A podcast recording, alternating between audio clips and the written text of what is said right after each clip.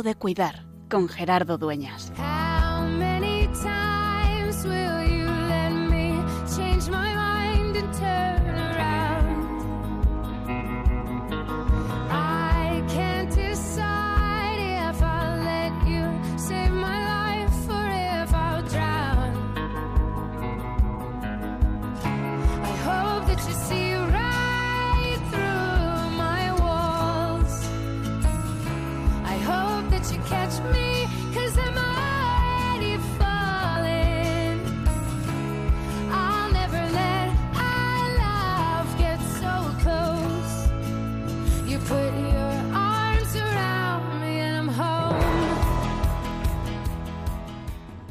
Mirar la realidad de otra manera. Hace tiempo, y yo creo que lo hemos compartido también aquí, en estas ondas, me pasa por dentro ese aprender a mirar la realidad como Dios nos mira y a mirar a los otros como Dios los mira. Hoy acabamos de escuchar la celebración de la Eucaristía. Samuel unge a David, al que ni Jesé había considerado candidato para ser rey de Israel. Y sin embargo, era el que Dios había pensado. María, seguramente, o seguro, no se esperaba tampoco ser la elegida, la mirada por Dios, para hacer presente nada menos que entre nosotros al Hijo eterno de Dios, hecho carne en su seno. Y cada uno de nosotros, con nuestra historia, nos descubrimos mirados distintos. Dios es el creador, Dios es el que nos ha hecho, el que nos conoce mejor que nosotros mismos. Y el que nos mira distinto, el que nos mira de verdad, porque nos mira con la ternura, con el amor incondicional, con el cariño del Padre. Por eso somos invitados a dejarnos mirar por Él, no pensando que nos inspecciona, que nos lleva cuentas, sino que descubre quiénes somos en realidad. Y por eso le pedimos aprender nosotros a mirar a los otros así, aprender a mirar a los demás como Dios los mira, yendo más allá de la fragilidad, más allá de la pequeñez, descubriendo que Él se ha querido quedar ahí y que de manera especial en los sufrientes, en los enfermos, en los que están solos, en los que piensan que no hay esperanza, Él se hace esperanza. Por eso queremos en este curso, en este año que iniciamos, en este curso que estamos en la mitad, seguir mirando y descubrir que, dependiendo de nuestra forma de acercarnos al otro, reconocemos una forma de cuidar. Que cuando cada uno de nosotros nos vivimos mirados desde la ternura, desde la potencialidad, desde ese amor esperanzado, nos sentimos verdaderamente acompañados.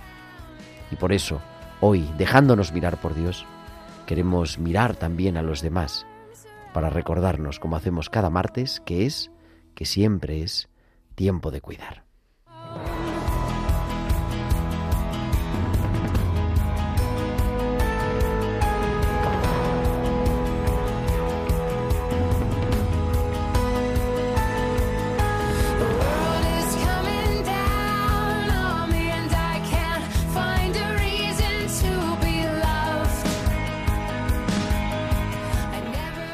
Muy buenas noches, queridos amigos de Radio María. Son las 8 y 6, las 7 y 6 en Canarias y comenzamos en directo desde los estudios centrales de Radio María Madrid este nuevo programa, esta nueva edición de Tiempo de Cuidar. La número ya 263, 263 martes, acompañándote de 8 a 9 de la noche, de 7 a 8 en Canarias, en este programa de Pastoral de la Salud de Radio María, con un equipo maravilloso capitaneado a los mandos del control y haciendo que todo esto sea posible y que sobre todo nos estés escuchando en este momento está nuestro querido Germán García. Germán, muy buenas noches. ¿Qué tal? Muy buenas noches, Gerardo. Y también detrás de esto, haciendo lo posible, Tibisay López y Carmen Sánchez en la producción y Bárbaro Mar en la producción musical en un martes 16 de enero. Ya estamos a 16 de enero, hemos pasado ya la primera quincena de enero del año 2024 en el que vamos a hablar de tres palabras, de tres palabras profundas que darían para hacer por lo menos por lo menos cinco horas de radio o 10 cada una. Vulnerabilidad, persona y bioética.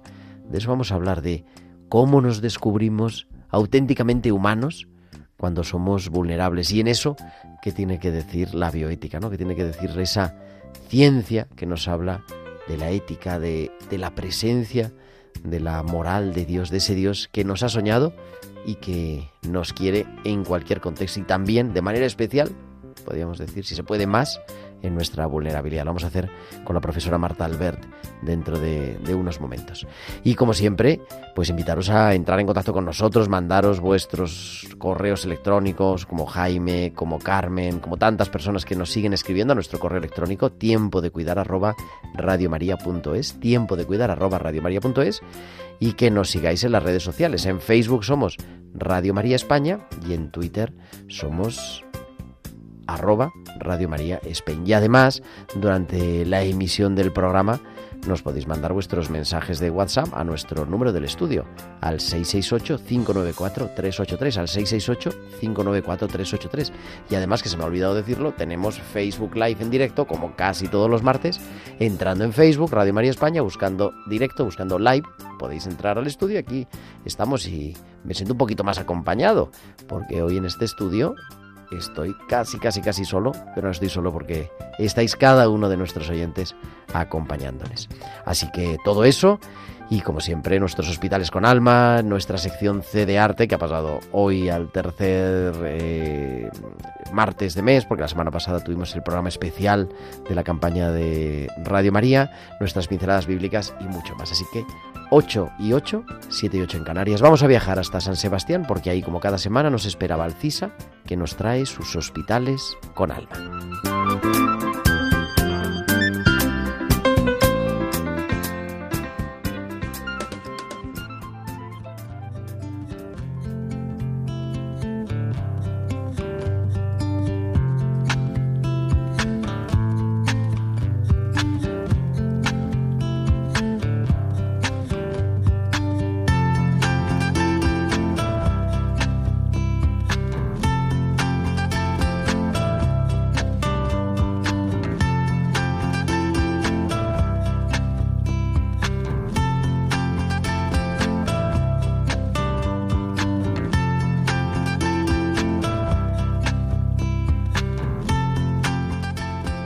Valcisa, que cada semana nos trae sus hospitales con alma. Valcisa, buenas noches. Buenas noches, Gerardo, y buenas noches también a todos los oyentes. Los pajes. Siempre me ha gustado pensar en la figura de los pajes, esas personitas que acompañan a los Reyes Magos a cumplir sus objetivos.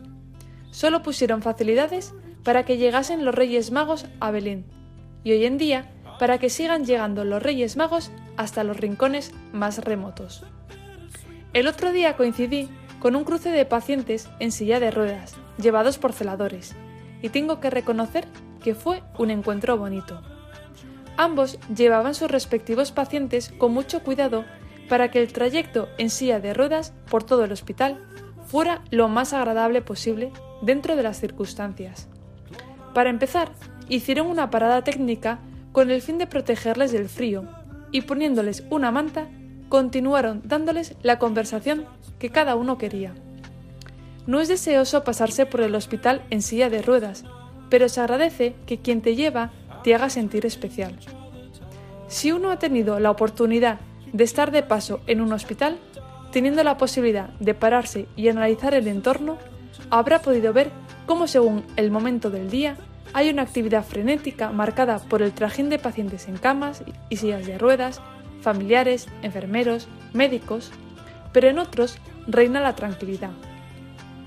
Durante las fiestas, el hospital ha estado marcado por esa tranquilidad y por tanto, todas aquellas personas que no llaman la atención por traer soluciones ni por hacer ruido, se las podía ver mucho mejor. Limpiadores, celadores, auxiliares, todos ellos constantes en sus labores, como cualquier otro día, buscando favorecer la estancia a los pacientes.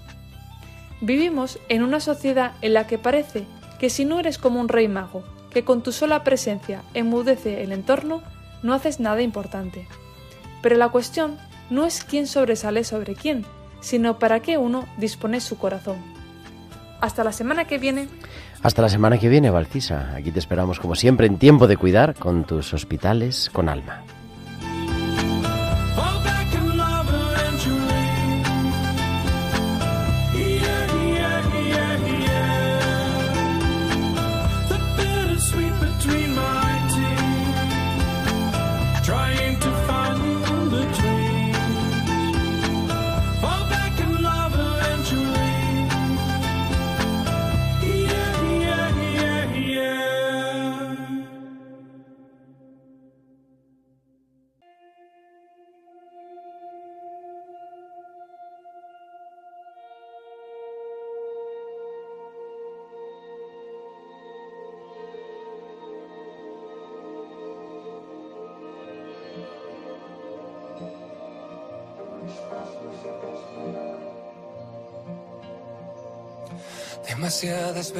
Siento que no estás ni se te espera.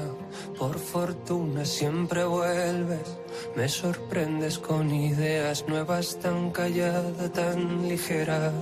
Nunca llamas a la puerta hasta que un día despierto y lo llena todo tu presencia como un hilo dorado del que tiro y me desenreda y destruye cada nudo que acumulo en la cabeza.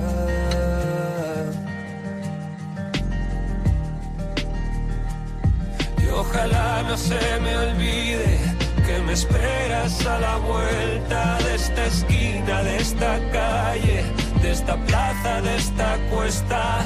Y bostezas cuando digo que ya nada es lo que era y cuando más lo necesito, haces broma del problema que ya vuela.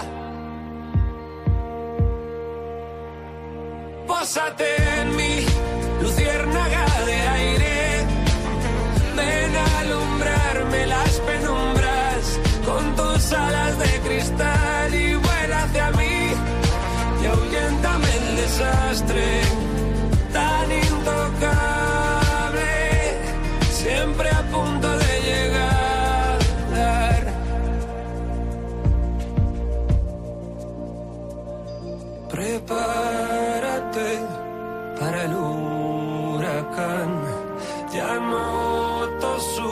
ya llega con el misterio de su invisibilidad puntual, pero con lista de espera. Y me siento tan idiota por mi falta de memoria. Me prometo que recordaré que tendrás misericordia. No conozco ni quiero saber cómo acabará mi historia. Que no pare el carrusel, que no deje de girar en esta noria. Pósate 8 y cuarto, 7 y cuarto en Canarias. Estamos en directo en Radio María en Tiempo de Cuidar y en esta noche hablamos de vulnerabilidad personal y bioética. Y lo hacemos con la profesora Marta Albert. Marta, muy buenas noches. Muy buenas noches, Gerardo, ¿qué tal? Y nada, pues estupendamente. Gracias por acompañarnos. Marta Albert es profesora titular de la Universidad Rey Juan Carlos, especialista en bioética y además una de las mejores directores de tesis doctorales que hay en este momento en el panorama universitario español. Pero profesora del martes de bioética eh, de la Universidad Rey Juan Carlos y de tantas cosas. y que han que ha recogido que ahora en una publicación reciente, ¿verdad? Un ciclo de conferencias maravilloso que tuvo lugar el curso 21-22, que ya bueno, parece que no, pero el tiempo ya. pasa. yo, pasa, sí. yo pensaba que era el año pasado y resulta que no, que hace dos. Que ha sido una maravilla. Estábamos todavía en plena pandemia. Marta, ¿cómo, cómo surge esa iniciativa? Porque la verdad, unos ponentes de- del máximo nivel. Sí, bueno, pues mm, nosotros desde el máster en bioética, que en aquel momento pues pues yo dirigía, teníamos como mucha inquietud por poder difundir a un público más amplio pues todos los conocimientos o por lo menos los más importantes de los que de los que impartíamos en, en el máster. Y entonces bueno coincidió que la Fundación Tatiana lanzó una convocatoria de proyectos de innovación docente. Entonces nosotros vimos ahí una ocasión para armar eh, pues pues un poco esa, ese deseo que teníamos, esa inquietud, pero que no le habíamos dado forma, que no y, y entonces nos presentamos y bueno, pues con mucha alegría nos, comunicaron que habían seleccionado nuestro proyecto para financiarlo y eso supuso pues la posibilidad de bueno pues de traer a gente pues importante, a gente muy interesante de muchas disciplinas, eh, todas ¿no? hilvanadas por esa idea de vulnerabilidad y así pues surgió ese, ese ciclo de conferencias que fue prácticamente un curso académico, ¿verdad? Una vez al mes. Eh, bueno, yo lo recuerdo con mucho cariño porque, bueno, se fue creando ahí tan- ¿no? un público fijo que, ¿no? Que, bueno, que han salido luego pues cosas interesantes, amistades, en fin. Fue, fue un año duro, pero pero una experiencia muy bonita, sí.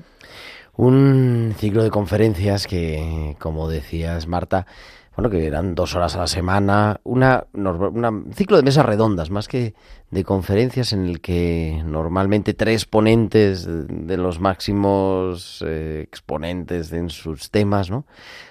Compartían su sabiduría, compartían las últimas investigaciones en cada uno en su campo, moderado también por algún profesor y que luego se establecía un bueno pues también un diálogo, un diálogo fructífero con el público que también eh, eh, lo llenaba. Además era modalidad híbrida. Yo alguna vez yo estuve presencialmente en general, pero también alguna vez online para hablar eso, pues como es la bioética, la bioética es una disciplina multidisciplinar, que si se puede decir así, ¿no? Eh, y hablando de muchas cosas, empezando eso, ahora yo que veía el, el programa y el primer capítulo, ¿no? Eh, decir, oye, vulnerabilidad y pandemia.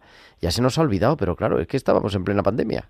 Bueno, es que estábamos con las mascarillas, hicimos, recuerdas, hicimos eh, modalidad híbrida, efectivamente, como tú has dicho, entonces eso nos daba posibilidades tremendas de, de que nos siguieran incluso fuera de incluso fuera de España, ¿no? En- había una universidad en, en Perú que nos seguía en sus clases de bioética, alguna vez se conectaban y, y, sí, y, y luego estábamos también de manera presencial con las mascarillas en plena pandemia. Es que se olvida muy muy pronto, ¿no? Pero aquella mesa redonda, además nosotros buscábamos, por una parte, la interdisciplinaridad, que es que, bueno, había eh, expertos de distintas materias en Ujú. cada mesa y además también buscábamos que hubiera una parte un poco más, ¿cómo decir?, como más experiencial, que no fuera solamente el profesor de universidad y desde su atalaya con sus libros, ¿no?, que aborda el problema, sino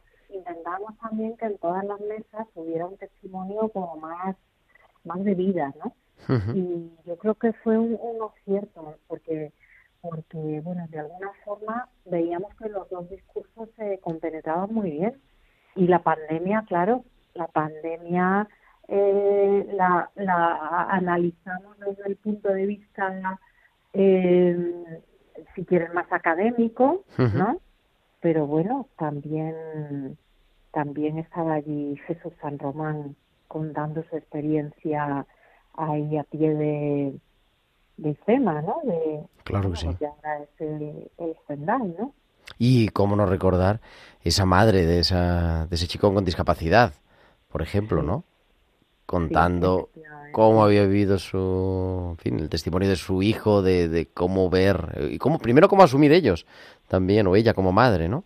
Y después, Sí. Un testimonio, un testimonio bellísimo de la vida de Yago que falleció tristemente eh, y también sus padres en este momento tan duro pues han dado un testimonio maravilloso y, y realmente pues pues es algo que te llega, ¿no? Y, que y que te hace ver pues el discurso más pues eso, más académico o más jurídico sobre la discapacidad y los derechos de las personas con discapacidad, pero cuando le pones cara y le pones ojos y le pones una historia de vida, pues también eh, llega al público pues con otra fuerza, ¿no? Algunos de los temas clásicos eh, de la bioética, ¿no? La bioética al comienzo de la vida, la bioética al final de la vida, eh, ese tema tan apasionante, la, porque hablamos, por ejemplo, cómo no decir, ¿no? De la vulnerabilidad ante la muerte, con el profesor Jesús Poveda, que es profesor mm, de- y especialista en acompañamiento al final de esta vida, Oscar Vergara también, de la Universidad de La Coruña, y, y también al inicio en el que moderaste esa eh, mesa redonda aquel día, vulnerabilidad e infertilidad, hablando de un proyecto en el que creo que todavía está, vamos, más o menos, no era directamente el proyecto, pero muy relacionado, ¿no? El tema de la reproducción asistida eh, y que tenemos pendiente hacerlo, porque hablamos ya alguna vez de hacerlo y nunca hicimos el, el programa, ¿verdad? De cómo ese estudio global sobre el asunto de la fertilidad, el Better Informed, ¿no? Mejores. About fertility, sí. Efectivamente, bueno, la infertilidad es, un tema muy tabú, aunque parezca mentira todavía en, en, en estos tiempos que corren. Y, y en aquel, en este proyecto que bueno, que termina ahora, ¿no? Han sido tres años en los que lo que queríamos estudiar era qué información daban las clínicas de reproducción humana asistida a la población europea y sobre todo a la población más joven.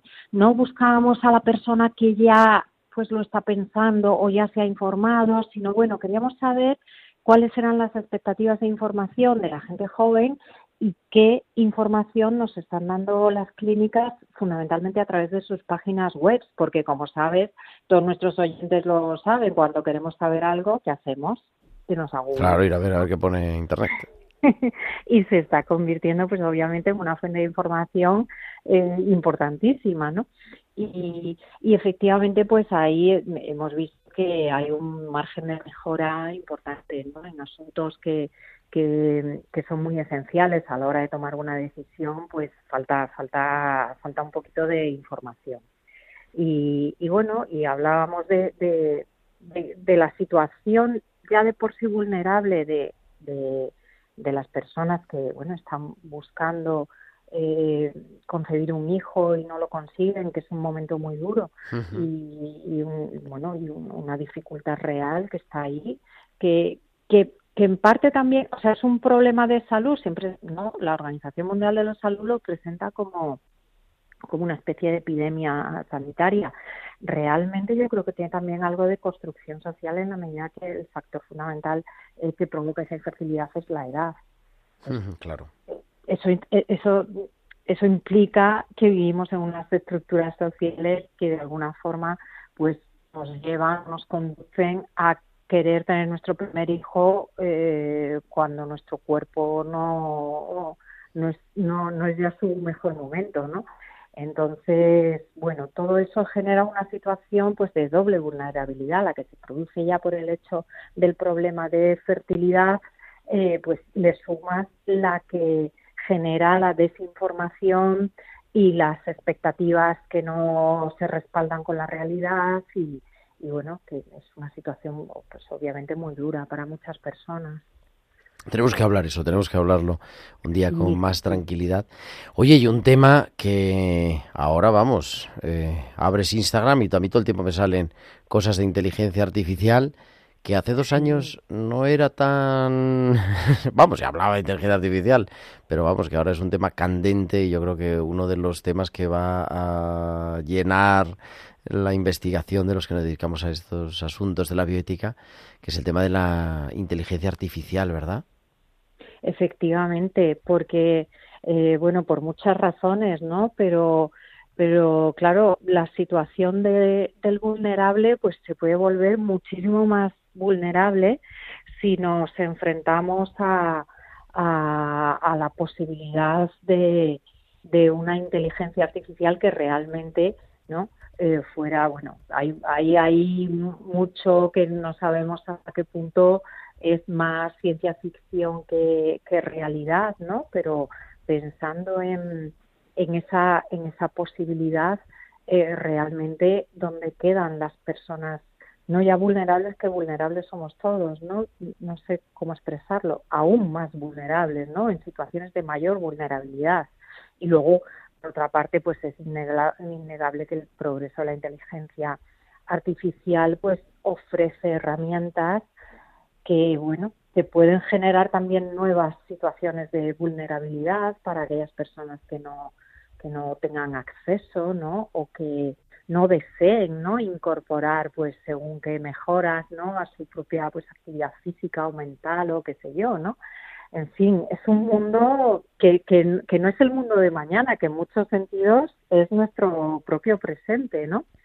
Exactamente, es, eh, efecti- así es, así es. Y, y cómo nos sitúa eso, ¿no? Cómo nos sitúa ante el futuro, ante la realidad laboral, ante el día a día, ante el- la ética médica clásica, pero ante Bueno. tantas decisiones que, que ante se... tantas decisiones y la ética jurídica. Imagínate nosotros en el mundo del derecho, ¿no?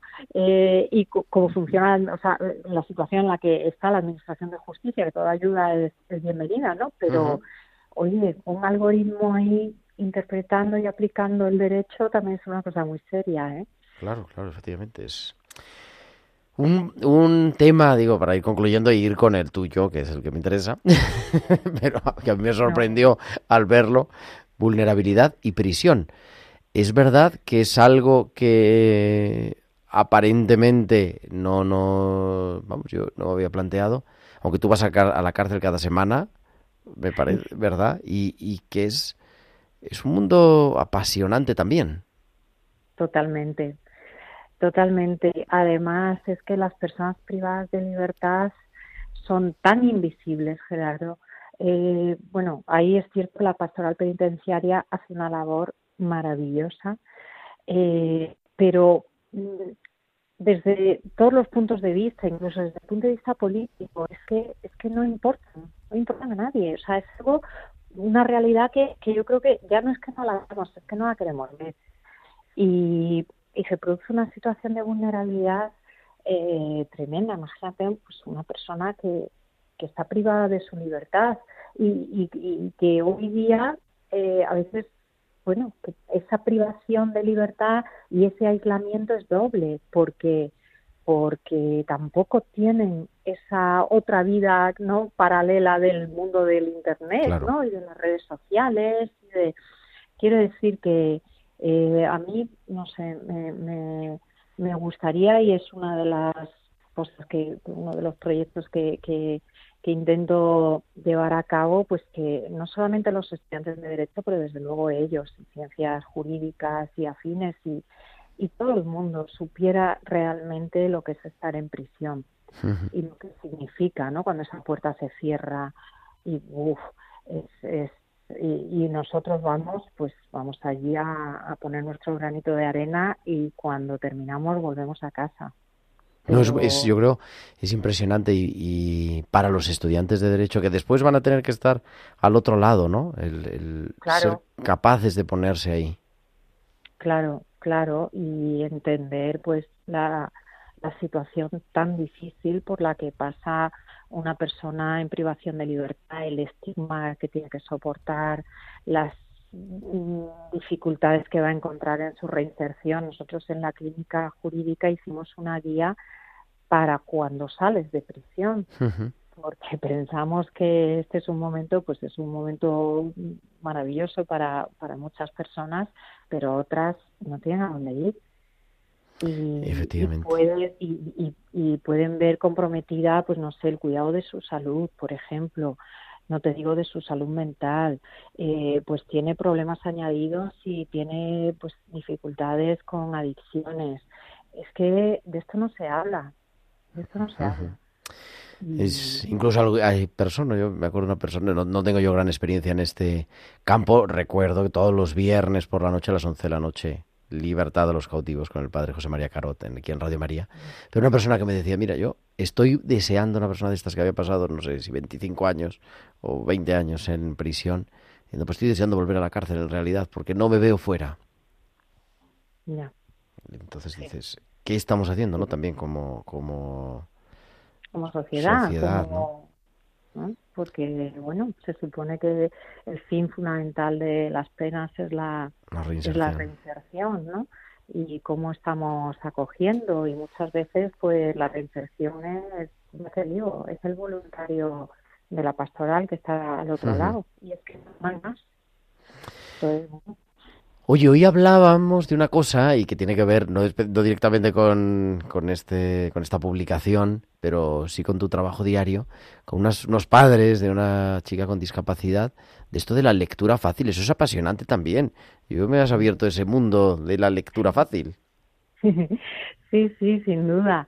A ver, mira, nosotros siempre ponemos este ejemplo, ¿verdad? Si una persona pues necesita una silla de ruedas para, para circular y moverse y, y no tiene rampa, ¿no? Para subir unas escaleras, Ujú. pues obviamente eh, todo el mundo ve claramente que ahí hay una violación de derechos y hay una barrera que nosotros le estamos ¿no?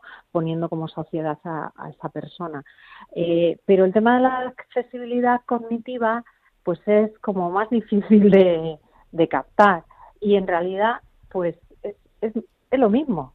Ujú. Si tú a una persona que tiene dificultades de comprensión, en vez de darle esa rampa que es la lectura fácil, eh, la- le privas de ella, pues le estás privando de, del acceso a muchísima información. Le estás privando de su crecimiento como persona, le, le estás privando de su posibilidad de inclusión real en la sociedad. Entonces, es tan sencillo como adoptar. Bueno, nosotros te cuento que acaba de salir, que todavía no está, todavía no tenemos los ejemplares en papel, hemos hecho una edición de la Constitución Española en lectura fácil. Qué bonito. junto con Fundación Esfera. Sí, es un proyecto precioso que nos ha llevado años, porque la Constitución no es precisamente breve, y pero qué Y importante con un lenguaje es- además, claro, para que, ser, que sea preciso y, y- sencillo de, de acercarse a ella. Claro, sin, sin perder, porque la lectura fácil tiene no solamente esa misión de facilitar la comprensión, sino que también tiene una función pedagógica. Es decir, si yo eh, considero, pues no sé, cómo decirte, que derechos fundamentales es una expresión pues que todos los españoles debemos conocer, yo no la cambio por otra más sencilla, Claro. sino que la explico en un bocadillo. La explico para que las personas que lo están leyendo lo entiendan y lo incorporen.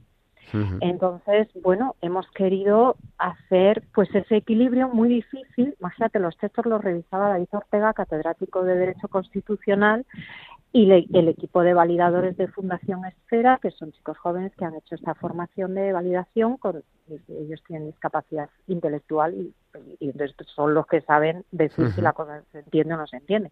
Imagínate el equilibrio Claro.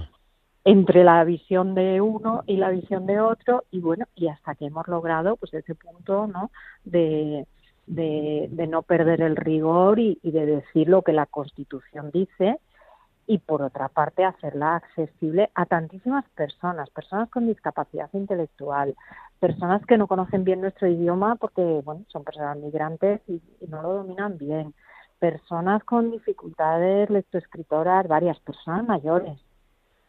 O sea, es una cantidad de gente, personas con un nivel cultural pues muy bajito, que no son analfabetas, pero que tampoco entienden un texto medianamente complejo. O sea que, que es- son muchas personas las que se benefician de, de la accesibilidad cognitiva y de la lectura fácil en concreto, claro. Y vemos ahí que eso, que la bioética no es nada más unas reflexiones sobre no sé qué, ¿no? Sino que va a lo concreto y que ahí nos estamos jugando en realidad el, el cuidar a todos en esto sencillo y para terminar, Marta, en el bioderecho, en los derechos bioética y derechos fundamentales, que era la mesa redonda en la que participaste como ponente también con el profesor Andrés Ollero, una con los momentos que hemos vivido después y que seguimos viviendo, ¿verdad? Sí, sí, efectivamente. Efectivamente. Bueno, ahí yo, a ver, yo participé en la mesa con el tema de la subrogación, de la, de la, sí, justo, de la subrogación. Y, y claro, y, y la intervención de Andrés Ollero fue fabulosa porque él hizo un repaso de toda la juris- jurisprudencia del Tribunal Constitucional viendo ¿no? esa vulnerabilidad, que fíjate, curiosamente la palabra no está, En ninguna la sentencia. palabra vulnerabilidad, pero sí la, la realidad, ¿no? De la vulneración de, de derechos, ¿no? Y como decía Ana María Marcos, que lo hizo ver con, ¿no? Con mucha claridad, ¿no? Una cosa es el vul- vulnerable, somos, somos todos, y otra cosa es eh, estar siendo vulnerado, ¿no? Que, ¿no? Eh, nosotros siempre en, en el curso salió mucho pues la idea esta de la necesidad de, de abrazar nuestra vulnerabilidad, de entender que es la forma de estar en el mundo que, que tenemos los humanos y tal. pero claro eso no puede significar no pues ningún tipo de, de connivencia o de normalización con la de la situación de las personas cuyos derechos están siendo vulnerados no que, que que, que muchas veces son las que están en mayor situación de vulnerabilidad, ¿no? Con lo que y claro, pues todos los recursos de amparo, toda la jurisprudencia del Tribunal Constitucional muestra esas situaciones, pero en la vida real, totalmente cotidiano y, y práctico, ¿no?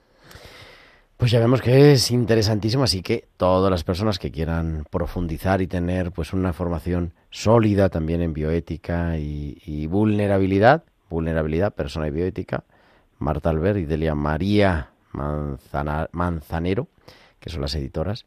Así que enhorabuena, querida Marta, por esta publicación, por este ciclo de conferencias y, y nada, mucho ánimo, adelante. Muchísimas gracias, Gerardo. Y nos escuchamos pronto con el asunto de la información y la fertilidad. Tenemos que ponerle fecha. Vamos a decirle a Tibi que nos ponga un día. Sí, sí, la ponemos, la ponemos.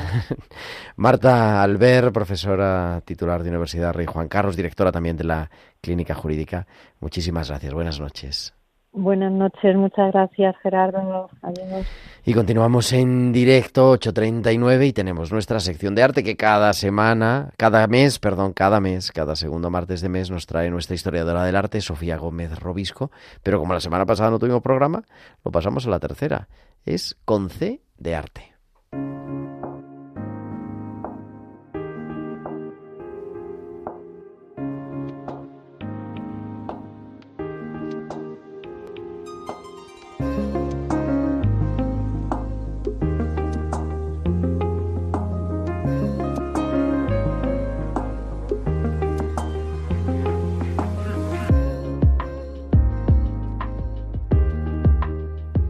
Y Sofía, que hace mucho que no nos vemos desde antes de Navidad. Sofía, buenas noches.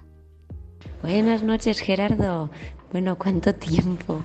La última vez que hablamos fue en Adviento y ya ha pasado Navidad, todas las fiestas, hemos cambiado de año y volvemos al tiempo ordinario, que para mí, yo creo que ya lo he dicho en alguna que otra ocasión, pero para mí es uno de mis tiempos favoritos porque me ayuda a centrarme en lo importante. Al fin y al cabo, es que es en el día a día, en la cotidianeidad, donde pasamos la mayor parte del tiempo, por así decirlo. Es ahí donde nos la jugamos. Y todos esos detalles que forman parte de lo rutinario, pues muchas veces precisamente por eso los pasamos por alto, los damos por hecho, ¿no? Los asumimos como que, que tienen que estar ahí y no los cuidamos como deberíamos, tal vez. O a veces nos despistamos un poco.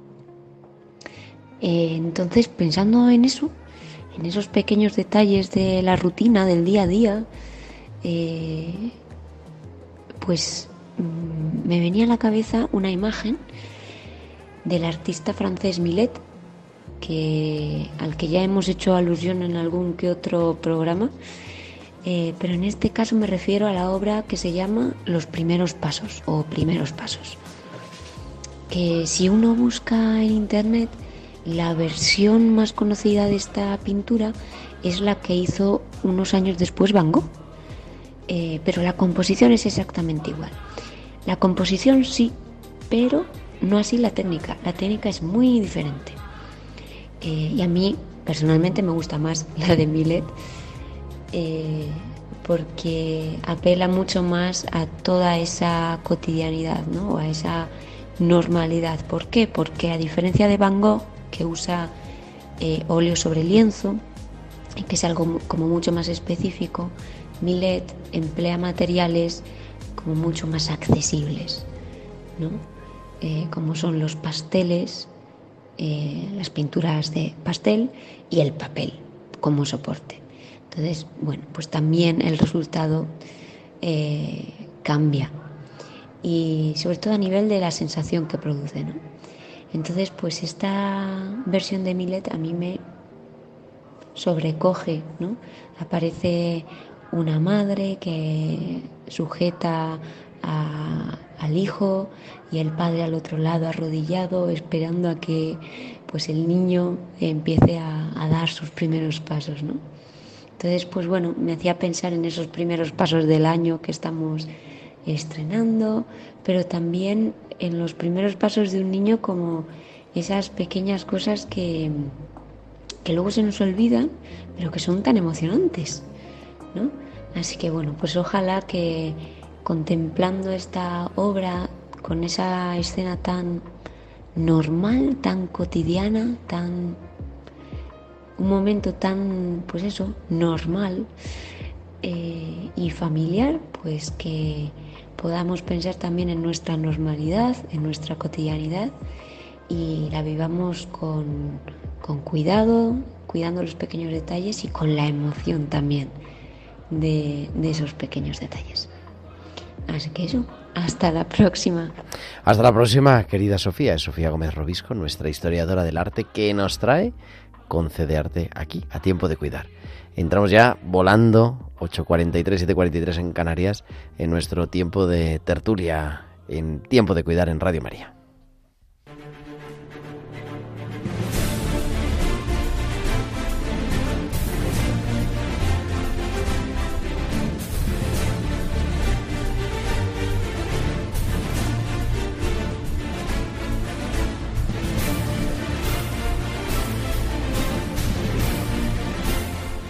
Y hoy mini tertulia con una de nuestras primeras espadas, que es la doctora Sánchez, Carmen Sánchez Carazo. Carmen, buenas noches.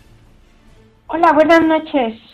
Que es ¿Qué tal? doctora en medicina y máster en bioética y una de las apasionadas de la bioética que yo más conozco desde hace muchos años, Carmen. Vamos, Pues muchos sí, años para sí, tu sí. impresionante juventud. Sí, sí, la verdad llevo muchos años eh, trabajando, estudiando en temas relacionados con bioética y me ha encantado la entrevista que has tenido, la he estado escuchando porque creo que, bueno, pues eh, se han tratado temas fundamentalísimos que, y bueno, ya el de la inteligencia artificial que va a ser el futuro. Exactamente, que me lleva Carmen diciendo la inteligencia artificial, la inteligencia artificial. ¿Cuándo te metiste? O sea, digo, ¿cuándo?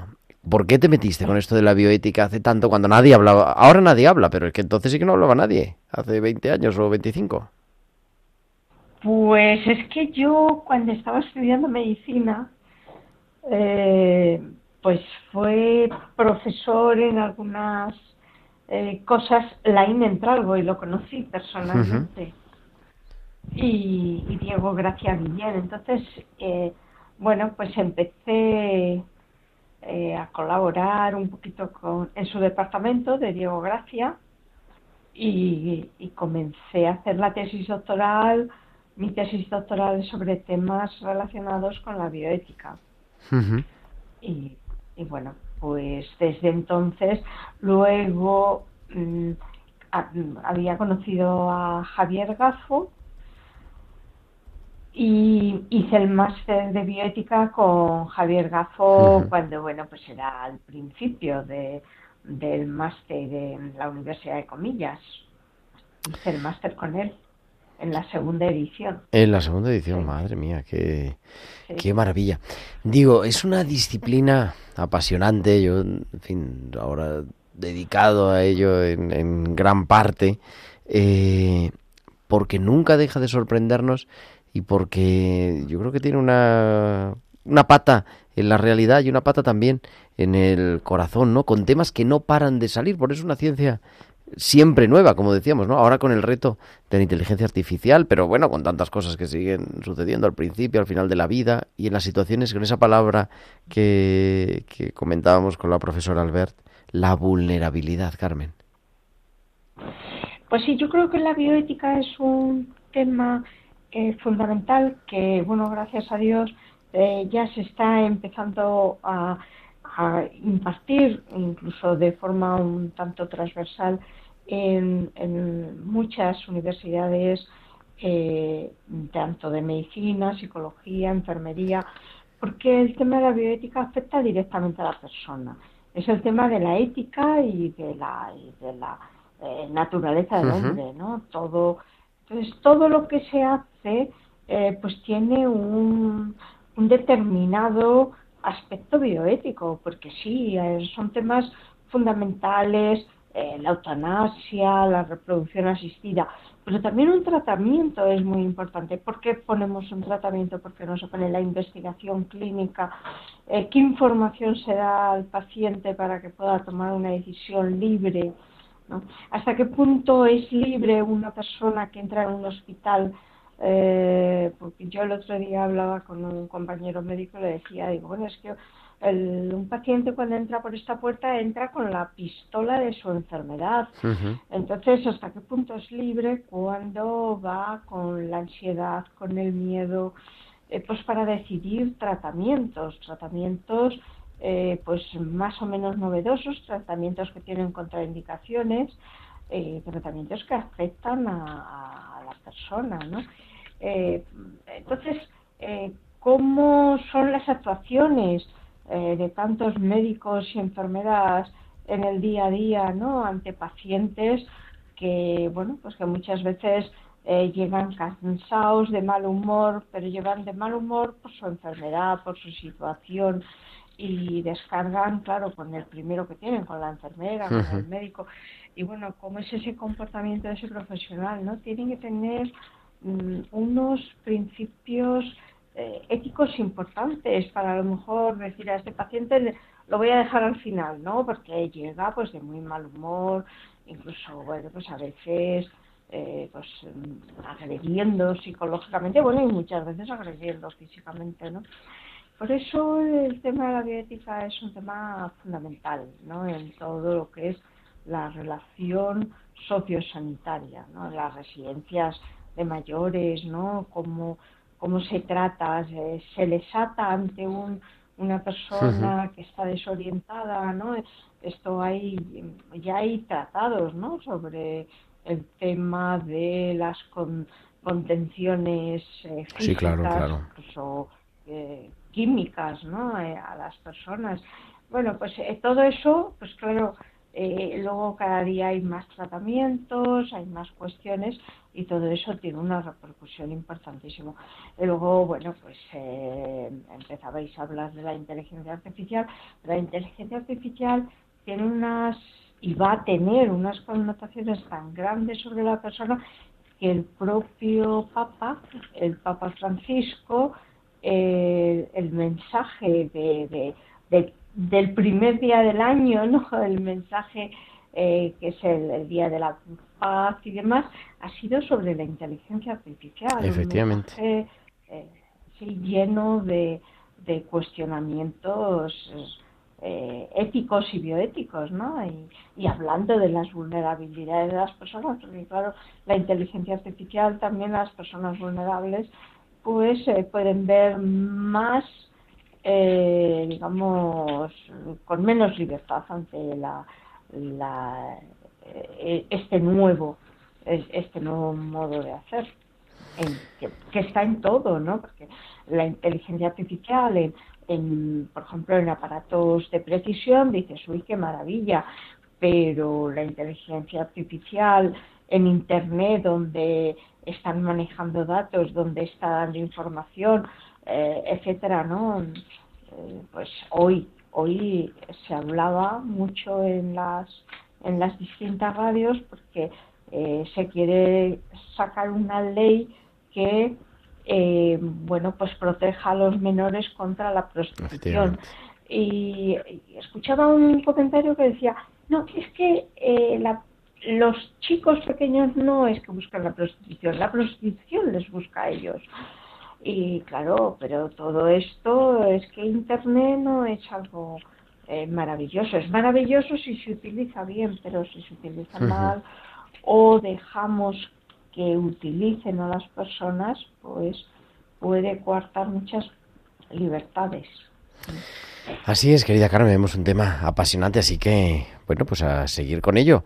Y muchas gracias como siempre. La semana que viene te tenemos al otro lado del cristal con este programa especial que vamos a hacer, ¿eh? Así que te esperamos aquí, Carmen. Muy bien, muy bien. Pues ahí me tendréis. Carmen Sánchez Pues Carazo en directo en Tiempo de Cuidar y nos vamos porque nuestra biblista de cabecera, la profesora Inmaculada Rodríguez Torre, nos trae sus pinceladas bíblicas.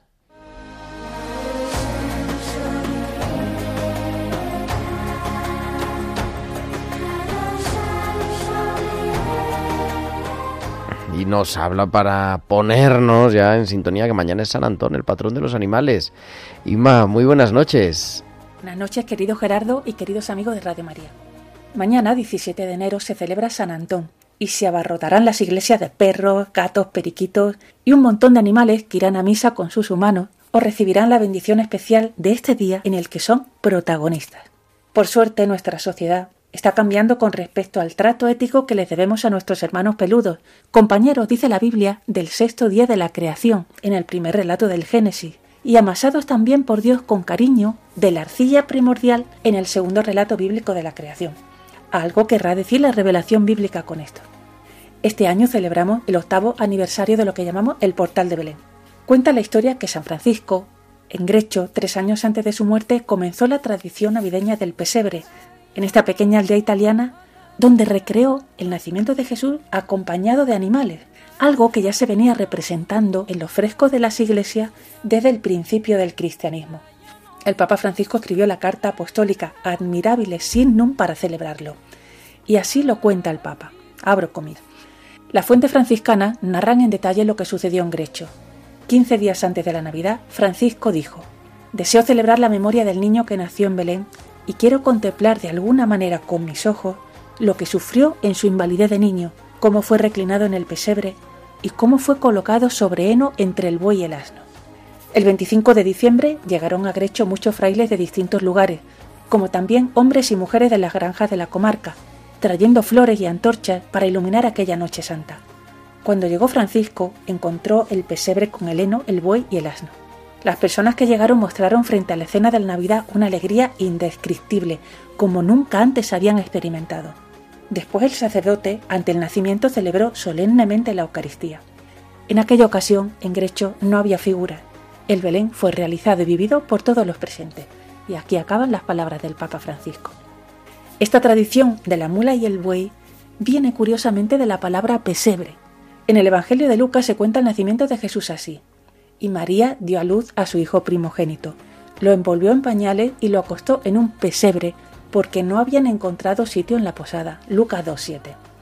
La palabra pesebre aparece en otro pasaje de la Biblia, en el Antiguo Testamento, en el profeta Isaías, cuando Dios se queja diciendo, Conoce el buey a su amo, y el asno el pesebre del dueño, pero Israel no conoce, mi pueblo no recapacita. Isaías 1.3.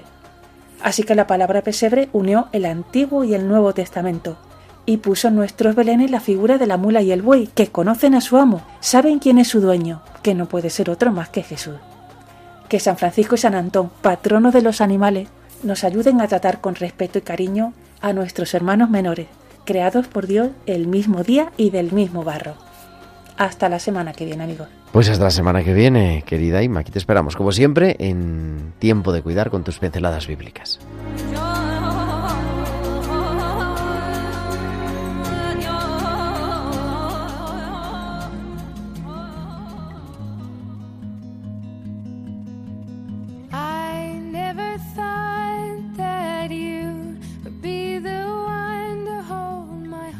Y la sintonía nos dice que ya llegamos al final, 8.56, 7.56 en Canarias. Y la semana que viene, queridos amigos, tenemos un programa muy especial el próximo martes 23 de enero, porque al día siguiente, o sea, unas horas de terminar, eh, vamos a celebrar el cumpleaños, el 25 aniversario de Radio María España, que empezó a emitir el 24 de enero de 1999. Hace, va a hacer 25 años. Y por eso vamos a hacer un programa especial de todas las personas que han ocupado este micrófono antes que un servidor para hablaros de Pastoral de la Salud. Vamos a hablar con ellos, con José Carlos Bermejo, con Nor Carrizo, con Miguel Sebastián. Con algunos vamos a recordar porque han pasado a la casa del Padre. Así que un programa muy especial para celebrar el cumpleaños de Radio María. Eso será el próximo martes. Y ahora, a las 9 de la noche, a las 8 en Canarias, nuestro director de editorial, el padre Luis Fernando de Prada, con su programa Vida en Cristo. Muchas gracias a Germán García en el control y nos escuchamos la próxima semana. Que Dios os bendiga. Un abrazo de vuestro amigo el diácono Gerardo Dueñas.